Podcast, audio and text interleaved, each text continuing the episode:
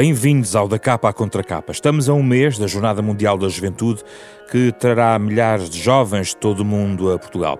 Olhamos esta semana para a participação política da juventude no nosso país. Será que existe um real desinteresse dos jovens pela política? As atuais formas de participação política envolvem realmente os jovens? Que lugar é que eles têm no quadro político? E será que a voz dos jovens é mesmo escutada pelos políticos? Convidámos para este programa dois políticos jovens, Margarida Balseiro Lopes, vice-presidente do PSD, e Miguel Costa Matos, deputado do PS. De resto, o deputado mais novo do Parlamento Português, são os convidados do programa desta semana.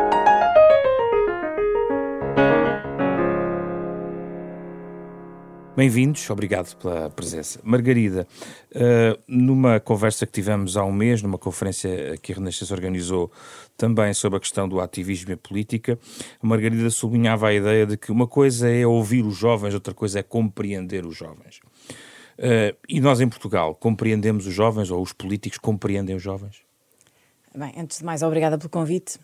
Eu diria que os políticos compreenderão os jovens quando começarem verdadeiramente a responder àquelas que são as suas principais preocupações. Porque uma ideia que muitas vezes paira no ar é que os jovens não se interessam e estão desligados da política. E eu sou sempre adepta de olhar para os números, para os estudos e que nos mostram que isto não é verdade. Um, ainda há pouco tempo a Católica fez um estudo que dizia que 90% dos jovens daquela amostra já tinha votado. E que dizia depois, e, e isto é que é importante reter, que só 17,5% destes jovens é que tinham filiação partidária. E, portanto, muitas vezes confunde-se a política com os partidos. Hum. E, portanto, isto está errado porque os jovens têm causas, têm preocupações, têm problemas, têm opiniões sobre esses problemas, Aquilo que nós temos de fazer como responsáveis políticos é dar resposta a esses problemas, porque só assim é que nós vamos conseguir valorizar a opinião dos jovens e credibilizar o exercício da atividade política. Mas isso tem um desafio. Por um lado, a ideia de que os partidos são essenciais à democracia e, portanto, a confusão entre partidos e política, de certa forma, também tem que existir por um lado, eh, e por outro lado, os partidos vivem na contingência de ter que, para subsistir, trazer esses jovens também para a militância partidária, não é? E é muito salutar, porque neste mesmo estudo, apesar de só 17,5% ter filiação partidária, quase 35% tinha participação em associações. Portanto, eh, o ativismo, que foi tema de uma conferência que realizámos há, há muito pouco tempo.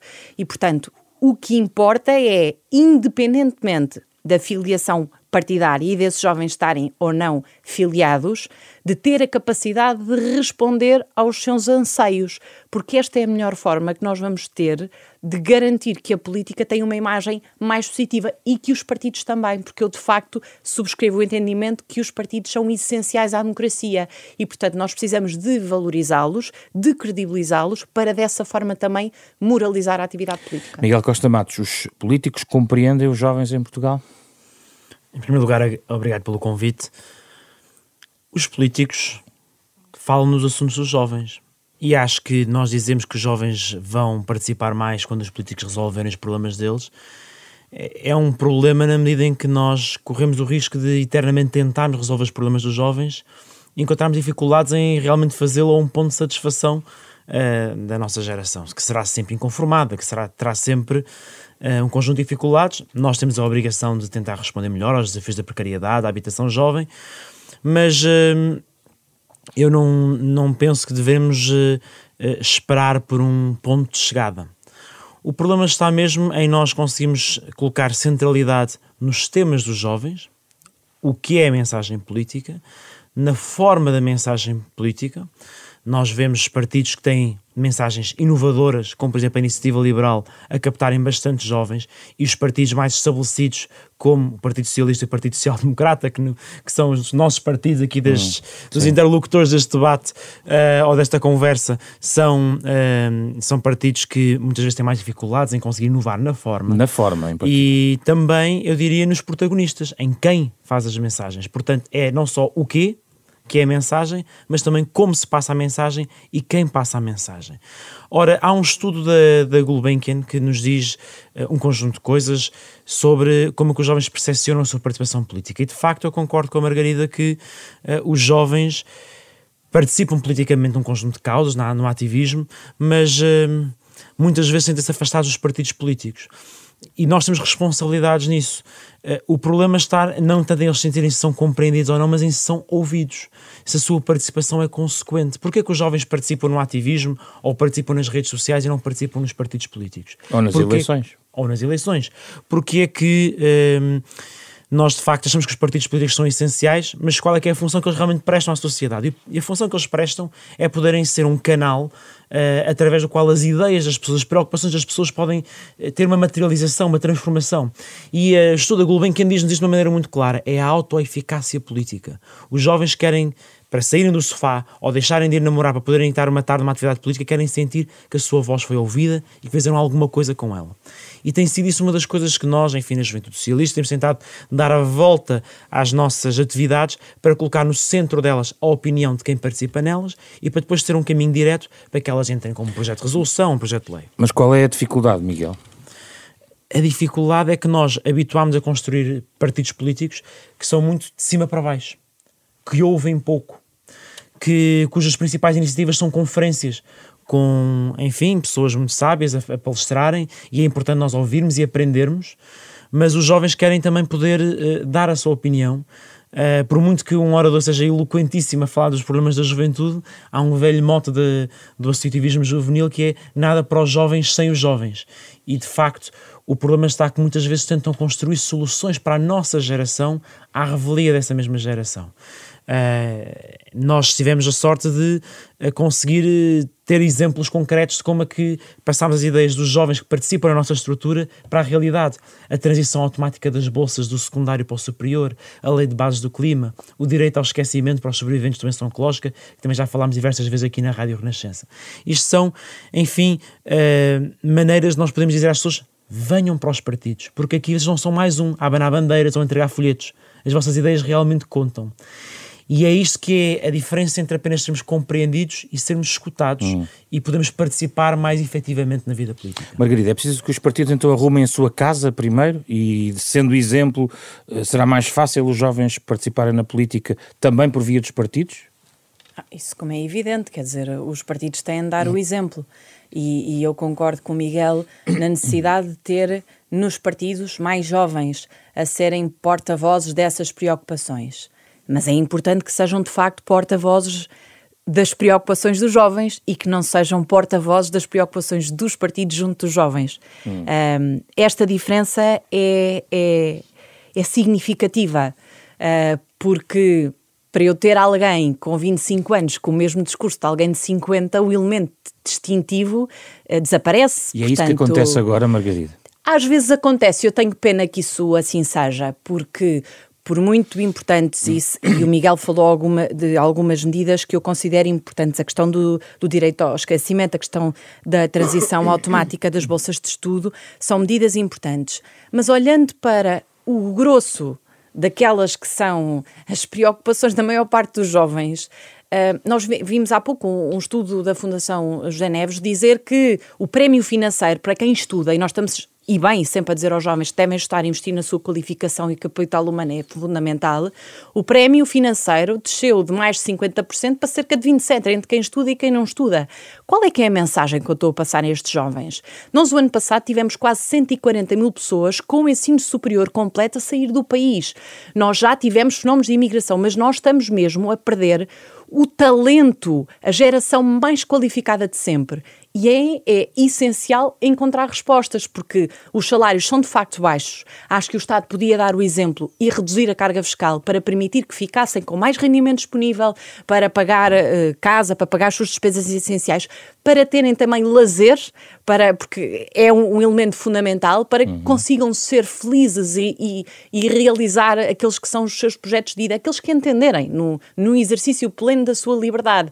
Os partidos têm de ter esta capacidade e, e, e os jovens políticos e, e os políticos que, que, também não são jovens, quer dizer, eu não, eu, eu, eu não deixo de olhar com muita preocupação para vários problemas que enfrenta a, a geração mais velha do nosso país, quer dizer, eu acho a questão que, intergeracional, esta? Exatamente, a questão intergeracional, a preocupação com a sociedade como um todo é essencial. Há aqui um ponto que no início que falámos, Margarida, que tem a ver com a questão uh, dos partidos. Há, de facto um foco, nós vamos o estudo da Gulbenkian e há também essa, essa informação, de, de, facto o ativismo vive também um confronto em relação ao sistema. Uh, o sistema muitas vezes é a política e, e até são os partidos. Não há aqui o risco da semente de um certo populismo poder entrar pelos jovens, ou isso em que sentido? No sentido de perceberem que o, o sistema que melhor nos serve talvez não seja essa democracia como ela existe hoje. O, o populismo não vai resolver os problemas. Um, isso está já provado. Mas o populismo só cresce quando os partidos tradicionais falham. Ou seja, quando eu há pouco dizia resolver os problemas dos jovens, os problemas das pessoas, é fundamental, porque é o desalento, é a insatisfação, é a desilusão que faz com que ah, essas pessoas, sejam jovens ou menos jovens, olhem para essas soluções mágicas, simples e fáceis, que naturalmente não são soluções, e que procurem ali um porto de abrigo que não é porto de abrigo nenhum. Portanto, eu considero que é fundamental, mais do que olhar para os populismos, é olhar para os partidos tradicionais e de perceber de que forma é que eles conseguem arrepiar caminho e concretizar. A política tem de ser percepcionada como o instrumento que temos de transformar a vida das pessoas, de torná-la torná melhor. E se isso não acontecer, sim, provavelmente vão, vão olhar para soluções com discursos mais extremistas, mais populistas e que ao final do dia continua, uh, continuam sem resolver os problemas das pessoas. Miguel, mas a política, se é a arte do possível, confronta-se com a exigência do impossível por parte dos jovens. Isto é, vem de há muitas gerações e perpetua-se. Uh, todas as gerações assim pensam. Como é que se resolve esta equação? E é por isso mesmo que o discurso dos jovens uh, não deve ser os portas-vozes dos partidos junto dos jovens, mas também não pode se limitar apenas aos assuntos da juventude. Eh, nós muitas vezes vemos que os, os líderes das juventudes partidárias, movimentos juvenis, são sempre convidados para falar de juventude. Quando é para falar de política externa, quando é para falar do clima, eh, aí o inconformismo dos jovens já não é conveniente. Eles só podem falar dos temas deles, dos empregos, dos salários, que são temas absolutamente fundamentais. Ora, aí de facto é importante o confronto, é importante o sonho. Nós corremos o risco de ter uma geração que não sonha, que não tem perspectiva de viver melhor que os seus pais. Isso é absolutamente dramático. Mas eu acho que não ajuda também quando nós temos, em vez de um rigor, um consenso sobre determinadas matérias, no sentido de realmente procurar soluções, eh, optamos por um discurso que gera confusões. Os jovens pensam muitas vezes: eu não percebo nada de política porque eles têm os mesmos objetivos, mas estão sempre à bulha uns com os outros e não chegam realmente a um entendimento sobre aquilo que pretendem. Ora, vejamos, por exemplo, o caso do populismo, que ainda agora estávamos aqui a conversar sobre ele. Nós, infelizmente, no nosso país, tivemos durante muitos anos um, um consenso sobre direitos humanos que hoje em dia está a ruir, porque há um líder do, do, principal partido da oposição que diz que, mais do que o problema do, problema do populismo, o grande problema do nosso país é o socialismo, em que nós vemos de facto que uh, uma geração que devia estar concentrada em unir-se em torno da democracia e dos direitos humanos tem no líder da, da, da principal juventude partidária da oposição uma pessoa que é incapaz de criticar o Chega quando eles estão a, a vandalizar o debate democrático no, no São Solano do 25 de Abril. E estas são coisas que de facto nos devem preocupar, porque temos hoje em dia muitos jovens pelo nosso país fora que pensam, de facto, como estava a perguntar, que os partidos do sistema não estão a fazer o suficiente. E se nós não somos capazes de dizer que uh, aquela não é a maneira correta de discordar, que pôr em causa, que dizer que não há racismo estrutural, como, como o Dr. Rui disse, não é o caminho correto para o nosso país. Nós temos de facto reconhecer as enormes divisões e fragilidades que o nosso país tem. Isso não, não vamos a lado nenhum. E não devia haver também uma, uma conversa maior entre, entre jovens que pensam uh, que têm certamente causas comuns e atravessam os partidos? Sem dúvida. Uh, acho que temos que pensar qual é, é a plataforma Vocês para também se confrontam, quer dizer, as juventudes partidárias também se confrontam muito. Sim, mas a democracia tem que ser um, um confronto construtivo. Ora, vejamos, por exemplo, o caso dos salários. Todos nós concordamos que é muito alarmante a questão da imigração, a questão dos baixos salários dos jovens. E é um problema que tem percorrido governos de diferentes cores. E o que eu não compreendo é como é que nós não podemos chegar a um entendimento como geração, como partidos que são, enfim, os partidos que têm-se alternado na governação, sobre quais é são os instrumentos que de forma consolidada, estruturada, no longo prazo, vamos adotar para aumentar o nível salarial do nosso país. Ora, enfim, isto não se faz apenas desejando que aconteça, abanando uma varinha mágica. A questão da carga fiscal é importante. Nós temos vindo a, reduzir a carga fiscal. Uns poderão dizer que pudesse fazer mais, outros poderão dizer que deve-se fazer menos. Agora assinámos um acordo com os, com os patrões nesse sentido. Por que não fazemos um, um grande acordo de regime, um grande pacto entre o PS, PSD e a sociedade civil para acordarmos o aumento dos salários? Do salário mínimo, mas também do salário médio. Hum. Eu acho que isto era um bom sinal que dávamos aos jovens que, enfim, vale a pena fazer política, que não estão cá apenas uh, à luta uns com os outros, mas que têm o interesse do país em mente. A luta uns com os outros é também parte da, da democracia e do, do, debate político. Quer dizer, uh, nascer para uh, a política nasce também de perceber que uma pessoa tem uma ideia e outra pessoa da, da nossa idade tem outra ideia.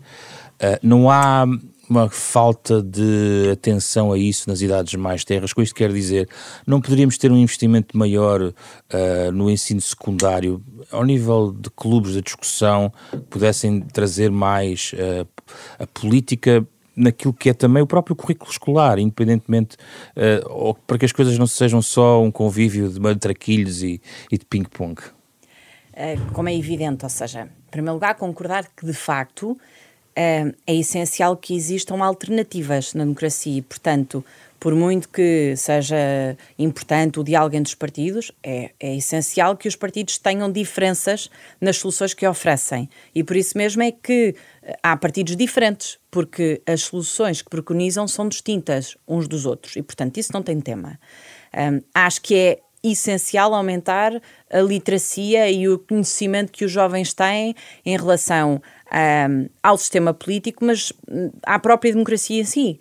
Uh, à democracia e todas as, su as suas componentes. Uh, questões estão, se calhar, para quem está a trabalhar hoje em dia, como é o meu caso, é muito simples, a questão fiscal, até porque é a minha área também de, de especialização, mas são, são questões que são importantes para os jovens, até para a vida adulta. Esse tipo de conteúdos eu acho que na escola, seja com disciplina própria, seja numa lógica transversal, que é importante que, que, que exista.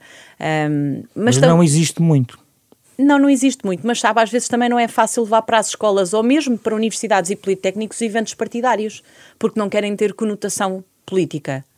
Mas podem existir sem, sem ter a componente partidária, quer dizer. Pois claro. Existem disciplinas de cidadania, quer dizer, é, é suposto que isso se discuta na escola. Sim, mas eh, nota, eu até estava a, a, ir ao extremo, no ensino superior isso também acontece, haver uhum. instituições que não uh, promovem ou às vezes nem recebem eventos dessa natureza. E mesmo que sejam natureza partidária, não tem tema nenhum, desde que seja oferecido ou que seja disponibilizada. A todas as forças políticas, quanto mais debate houver, melhor. Para mim é essa, eh, para mim uma das riquezas da democracia, não, não tem tema. E acho que nos falta isso, falta-nos sentido crítico, falta-nos tolerância de ouvir opiniões diferentes uh, e de abrir uh, as escolas, de abrir uh, as instituições de ensino superior também a esses debates, porque a política está em tudo o que o, da, da nossa vida, portanto, discuti-la faz parte do exercício diário também pleno dos nossos direitos. Miguel Costa Matos, é possível abrir mais as escolas e, e o sistema educativo a estes debates? Há uma dimensão que, sem dúvida, que é a participação dos partidos nas escolas e no ensino superior. Aqui há uns ciclos eleitorais atrás houve um, uma regulamentação, já não me recordo se um decreto-lei, uma portaria, que dizia que qualquer força partidária que pedisse uma escola, uma sala numa instituição de ensino superior, podia fazê-lo. Não, não sei se foi particularmente bem ou muito usada, uh, mas era importante porque de facto nós muitas vezes batemos à porta e dizem-nos que não. E esse confronto de ideias era salutar eh, de poder uh, levar aos jovens. Mas eu concordo consigo que isto é bastante mais além do que isso.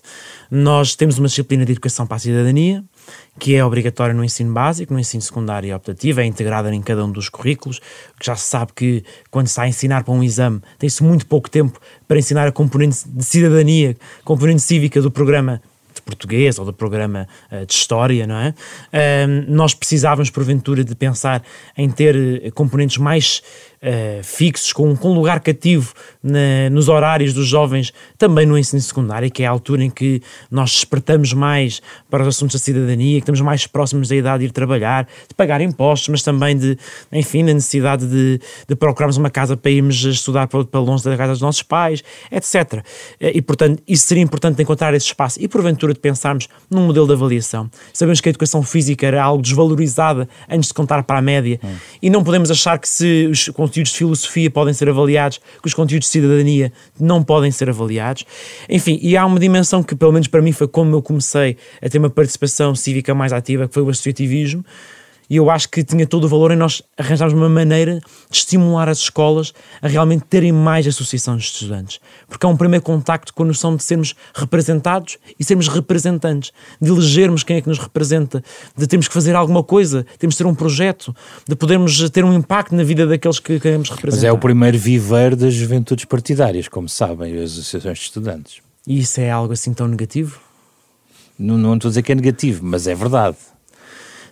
Eu penso que isso é, é, é, natural que as pessoas que têm um interesse por uh, representarem os outros depois procurem fazê-lo fora do contexto escolar. E, portanto, uh, isso é, é, algo que nós naturalmente procuramos, aqueles que são os dirigentes associativos, no sentido de uh, desafiá-los a continuarem o seu percurso fora. eu acho que as escolas, as juventudes partidárias devem ser escolas de quadros, de futuros políticos, de saberem liderar equipas, de conhecerem o território, de conhecerem o que está a ser feito, mas é importante que sejam, sobretudo, escolas de valores, porque a política sem valores está sujeito aos interesses particulares e não ao interesse geral, e sobretudo um movimento para transformar a sociedade. Aqueles que querem estar apenas na política como uma rampa de lançamento uh, para uma carreira uh, na política, em primeiro lugar, a política não pode ser vista como uma carreira, mas em segundo lugar estão-se a esquecer que devem aproveitar o agora para demonstrar que a sua participação é muito mais apenas do que uh, uma oportunidade de, de, do futuro, é já um valor de presente.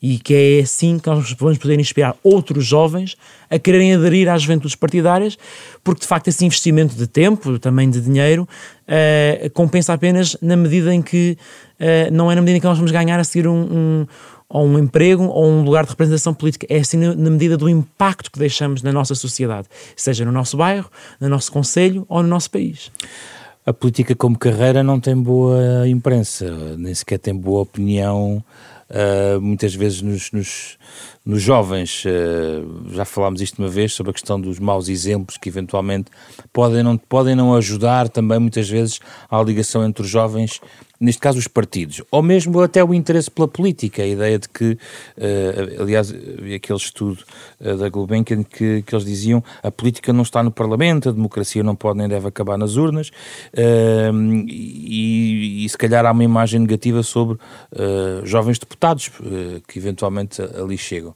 Margarida, isto vai demorar algum tempo a mudar ou, ou já está diluída essa eventual má imagem? Bem, sobre essa questão há muitas coisas a dizer. Não está diluída. Não. A má imagem mantém-se. E provavelmente, empiricamente, até provavelmente está pior agora do que há 10 anos e do que há 15 anos. Hum. E, portanto, é o que é. O que é que é importante? Não confundir carreira política com carreira profissional. Ter uma carreira política eu acho saudável. Acho ótimo que as pessoas tenham carreira, tenham um histórico, vão construindo. Agora, isso não é profissão. Isto é que é fundamental as pessoas perceberem. Andar de, de, de lugar em lugar político e não ter experiência profissional no privado um, ou, na administra ou na administração pública, mas sem ser em resultado certo. da militância partidária, certo. isto é muito importante, não é? Porque um, é só assim que as pessoas nos respeitam. E depois, porque o exercício da atividade política deve ser sempre feito em liberdade. E nós só temos a liberdade quando temos opções. Quando já fizemos, ou vamos fazer, ou faremos porque temos essa possibilidade de fazer outras coisas na vida. Agora, quem apenas faz a política como profissão, bem, em primeiro lugar, tenho logo dificuldade em perceber este conceito porque a política não é uma profissão, a política é uma missão, não é? E as pessoas têm de estar permanentemente livres, desapegadas para criticar, para serem elas mesmas. E isto implica necessariamente liberdade, autonomia, é aquela carta de alforria que que torna um político verdadeiramente autónomo em relação ao, ao partido também, porque as pessoas não é normal que pensem sempre todos os dias e sobre todas as decisões, exatamente. Quer dizer, há um partido, como estou aqui a lembrar Portugal, onde isto acontece, mas no, na maioria dos partidos, na democracia, não é suposto que isso aconteça. É suposto, a maior parte das vezes, estarmos de acordo. Mas é também normal e é salutar que existam essas diferenças. É a liberdade de voto, não é? É a liberdade. A liberdade das pessoas serem elas mesmas, terem sentido crítico. Uhum. E, portanto, eh, para mim isso é importante. Que as pessoas tenham carreira profissional e que tenham carreira académica e que tenham outras dimensões preenchidas da sua vida. Segundo tema, as pessoas que fizeram da carreira ou que fazem da carreira política como uma carreira profissional é um, é, existem, mas é um número residual em relação à maior parte dos jovens que têm participação política. Uhum. Aquilo que eu disse na conferência que foi realizada há uns dias, e repito, é que não podemos confundir uma parte, uma pequena parte, com o todo. Eu percebo que existe esta confusão, mas eu tenho a obrigação, como responsável político, de dizer que a maior parte dos jovens não dependem da política para nada.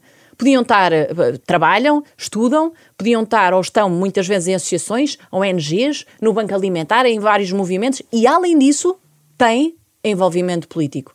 E, portanto, isto não pode ser um anátema, não, isto não pode, não pode prejudicar estes jovens. Isto tem de ser o um elemento distintivo diferenciador, porque, é, porque são pessoas que têm preocupações com a sociedade, com os outros. Portanto, até porque eu encaro a política como um exercício permanente de empatia com os outros. Sim. É aquela ideia inicial de, de, olhar e compreender os seus problemas, porque só assim é que vamos ser capazes de encontrar as soluções.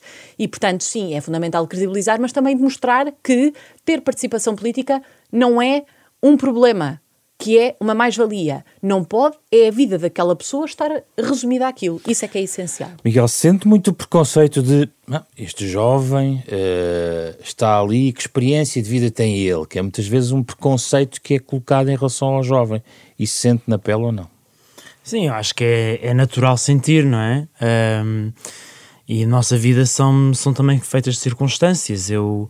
Uh, tive um estágio não remunerado, como tantos jovens, trabalhei numa empresa privada uh, por opção e por concurso, e não pela minha militância partidária, fui para a função pública porque uh, a minha área na economia, sendo as finanças públicas, era o melhor sítio para trabalhar na minha área, uh, mas enfim, muito pouco tempo depois uh, fui trabalhar para o António Costa, para o gabinete dele, exatamente porque, enfim, achei que não deveria recusar um convite para trabalhar no gabinete do Primeiro-Ministro, mas uh, a minha opção enfim, quando eu idealizei a minha carreira profissional, nunca seria de ir logo para a, a, a política, seria de ter um percurso profissional com muitos e bons anos, antes de enverdar por este caminho. E acho que é isso o, o normal. Como é que um jovem se é? defende é? da ideia de você não tens muita experiência para estar aqui neste lugar. Como é que se defende? Qual é o, o, o contra-argumento a este? Eu penso que nós, eh, a única maneira de contra-argumentarmos isso é, em primeiro lugar, demonstrando os nossos limites. Limites de, uh, sim, eu tenho um, um, uma carreira para a qual espero voltar. Sim, se alguma coisa uh, algum dia uh, puser em causa os meus valores, eu saio sem qualquer tipo de problema, porque tenho essa liberdade e esse outro caminho, mas uh, também na medida em que nós podemos fazer, deixar um impacto, ou seja, é contrariar esta ideia de que uh, nós fazemos política não tem qualquer tipo de valor. É nós dizermos que quando, vamos, quando fui ao Odmira visitar uh, os migrantes, que depois ali tirei uh, a necessidade de nós reforçarmos os centros locais de apoio à integração de migrantes e no último orçamento fizemos isso, que quando temos trabalhado os temas da saúde mental e conseguimos no último orçamento reforçar o número de psicólogos nas escolas e no ensino superior, que houve essa ligação que, enfim, se hoje em dia temos comissões bancárias limitadas no MBWay, que isso, que isso se deve a deputados jovens, no caso um projeto de lei que tive o, o, prazer de liderar um grupo de trabalho tive o prazer de coordenar, que conseguiu fazer essa transformação no Parlamento. Ou seja, nós temos que dizer que sim, ter jovens no Parlamento faz a diferença. Que eles não são apenas mais uns que estão lá para fazer número, mas que têm ideias, que são ouvidos e que conseguiram fazer alguma coisa por isso. Ou seja, nós nunca vamos poder uh, libertar-nos do, do anátema, do estigma de que é, uh, pronto, aconteceu, fomos para lá muito jovens, é verdade. Fui deputado muito jovem. Mas temos que poder dar valor, dar conteúdo a essa responsabilidade que os portugueses, os nossos partidos, mas sobretudo os portugueses, nos confiaram. Hum. E, portanto, daí nós podemos fazer alguma coisa com o lugar que tivemos. Uh, e, enfim. Uh, os processos legislativos que, que me têm ocupado, uh, para mim, me permitem enfrentar um conjunto de, de associações, os meus eleitores, também a minha consciência, de forma muito tranquila e até, eu diria, uh, algo orgulhosa. Há muito por fazer, mas uh, uh, permite-nos dizer sim, estes três anos e meio como deputado já permitiram deixar algum impacto na sociedade portuguesa. Margarida, como é que se consegue resolver aqui um pequeno, enfim, não sei se é uma equação, chamar uh, entre o facto de muitos jovens de facto mobilizarem-se uh, nos ativismos e até do ponto de vista político, mas não eleitoral ou não partidário, em causas específicas, quando é necessário ter também, sobretudo na política, uma visão global, uma visão estratégica de país, ou seja, como é que se passa desta visão parcial uh, dos, uh, dos problemas a uma visão mais abrangente, holística sobre o, o, rumo do país, no fundo. Não será difícil convencer o jovem a, sair da sua bolha temática que lhe, que, lhe, que lhe preencha o seu gosto da ação política e de ativismo? Sim, os jovens mobilizam-se hoje muito por causas eu não estou certa é de que, relativamente a, a, aos outros problemas que a sociedade tem, não tenha opinião. Tem. Muitas vezes falta é perguntar qual é. E de depois sermos consequentes com isso. Ou seja, um, se eu perguntar a um jovem que está no mercado de trabalho, Uh, achas que pagas muito pouco de impostos? Uh, em termos de mercado de habitação, achas que o Estado está a fazer o que devia? Como é que achas que está o mercado de arrendamento? Esse tipo de. Estou a dar estes exemplos Sim. que são as questões mais básicas que qualquer Sim. jovem na, na, idade ativa tem de, tem de lidar. Tem opinião, uma questão de, de, de, eu, lhes, de eu lhes perguntar. E, portanto, um, o facto de terem causas, eu, eu, acho isso altamente meritório. Que uma pessoa se, se deixe inquietar por um problema que muitas vezes nem é seu, é um problema de outros. Estou-me a lembrar da questão da crise migratória, quando em 2015, em 2016, especialmente nessa altura, houve vários movimentos de jovens que levaram ajuda humanitária, etc. À Grécia a outros países. Uh, ainda bem que olham até para fora do país e se deixam envolver e, e mobilizar por esse tipo de causas. Um, ah, aquilo que de forma transversal deve acontecer, nós devemos aumentar uh, a literacia, voltamos à, à formação, à, à, discussão de não ter medo de debater, de ter opiniões diferentes com a urbanidade, como é evidente, com o respeito pelos outros, hum. mas de, de debater, de estimular o debate e de fazer esses, esses debates de forma descomplexada, ou seja, uh, de facto. Uh, se calhar usar os canais tradicionais muitas vezes não faz muito sentido, usar as redes sociais também para isso e, e estar, estar onde os jovens estão, não é? Faz-me imensa, imensa confusão muitas vezes os políticos que têm medo da rua, de, de, estar com as pessoas e que se fecham em gabinetes. Não, isto não pode ser. A política é o exercício de representação dos outros, Sim. portanto, eu tenho no limite e o mínimo que tenho de fazer é de conviver com aqueles que eu represento. Miguel, a rigidez não devia ser também atalhada na questão do sistema eleitoral e maneiras diferentes de votar. Se o jovem está tão metido na eletrónica, porque é que não temos voto eletrónico? Porque é que ele não pode votar mais cedo a questão do voto aos 16 anos? a questão do sistema eleitoral é, é, de facto relevante. Eu não sei se o voto à distância, que no fundo podemos votar, por exemplo, no nosso smartphone a partir de, da praia, se fosse o caso, que seria a melhor maneira de nos convocar para a solenidade que é escolher os nossos representantes políticos.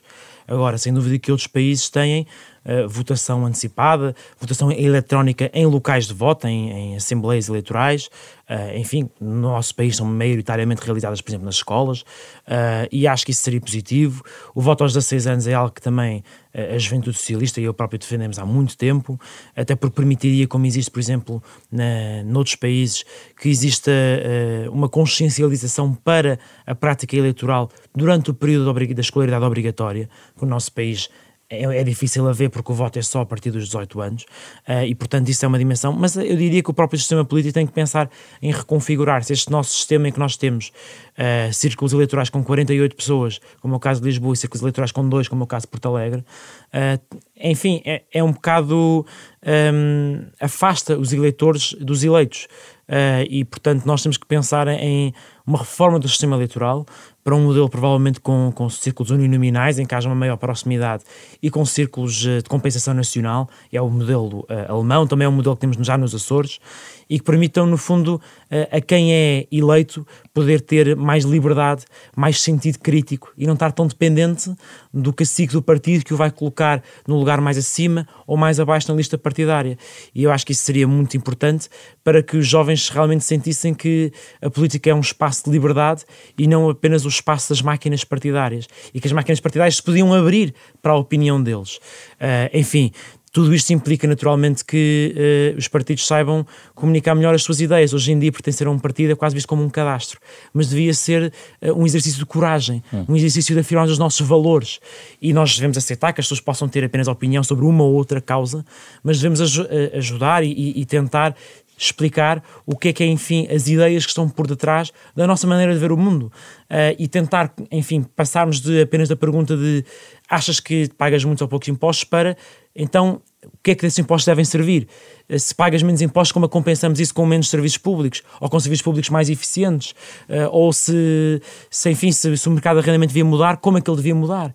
quais são as outras políticas que podemos uhum, adotar uhum. e convidar as pessoas para passarem daquilo que o Sr. Mag dizia que era um, um, país que era um, um monte de palha a arder, para sermos de facto um país em que uh, o nosso rio de preocupações desagua em respostas concretas, porque se as pessoas estão constantemente a alimentar-se de frustrações sem soluções, serve de pouco. Margarida eh, fez, vamos terminar, uh, fez um discurso sobre nação solene de comemoração do 25 de Abril na Assembleia da República. Se tivesse que discursar nos 50 anos de 25 de Abril, o seu discurso estava completamente atual, o que é que mudaria, o que é que acrescentaria naquilo que disse? Muitas coisas, infelizmente, estão atuais. E, portanto, eu olho para esse, para esse tipo de, de efemérides, de datas, como momentos em que devemos agradecer ou recordar ou evocar a história. Mas, mais do que isso, nós devemos de perspectivar o que está para a frente.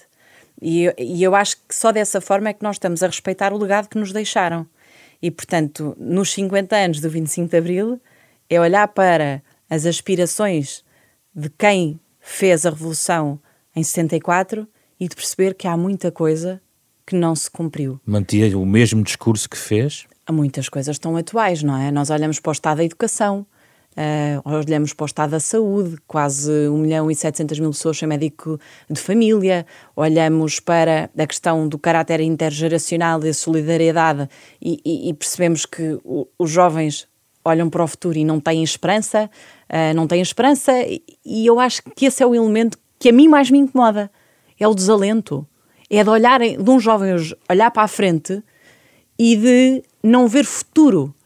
E eu acho que isto é que devia incomodar, mas também de, de incentivar e de mobilizar os, os políticos, os responsáveis políticos a serem mais exigentes desde logo consigo próprios. Miguel Costa Matos, se o desafiarem a fazer o discurso no próximo 25 de Abril, qual é a mensagem que eventualmente poderia estar à cabeça da sua página em branco para começar a prepará-lo? Eu penso que é preciso dizer que a democracia está realmente em risco, que os direitos humanos dos portugueses estão realmente em risco e estão em risco não só uh, por aquilo que é a ameaça de uma extrema-direita ou de uma direita que põe em causa o Estado Social, que é a conquista determinante do 25 de Abril, além da democracia, uh, mas que, uh, de facto, esse discurso está a contaminar cada vez mais. E em vez de nós cultivarmos o desalento, nós temos de cultivar a esperança nós precisamos de poder uh, olhar para como hoje em dia temos menos desemprego jovem e temos, uh, subimos 40% o salário dos jovens, para pensarmos como é que podemos subir os outros tantos que faltam para a Europa, como é que nós podemos elevar a fasquia, como nós podemos aumentar a ambição do nosso país. E isso não se faz apenas uh, convidando as pessoas a emigrar, seja porque uh, deviam sair da sua zona de conforto ou porque apenas sabemos dizer mal do nosso país. Nós temos que saber reconhecer os milhares de empreendedores e empresários que têm feito a nossa economia crescer muito mais do que cresceu em algum momento desde os primeiros dias da nossa integração europeia. Mas temos que pegar nisso e sermos muito mais exigentes e conseguir canalizar isso para que a nossa geração encontre cá salários semelhantes àqueles que encontrou encontra na Europa, para que encontre casas, para que encontre perspectivas de futuro. E é esse cultivar da esperança que acho que, com ou sem discurso no 25 de Abril, uh, a minha geração tem essa enorme responsabilidade de trazer ideias e soluções para essas tantas interrogações que fazem com que um jovem pense que a primavera da vida é tão difícil de viver, como nos cantava Rui Veloso. Miguel, Margarida, obrigado por terem vindo aqui ao Da Capa Contra Capa. O programa vai estar disponível na íntegra em podcast. É um genérico original de Mário Lajinha. Fizeram o programa esta semana Rui Glória, André Peralta, Ana Marta Domingos, Marina Duarte e José Pedro Frazão. Na próxima semana falamos sobre outro tema.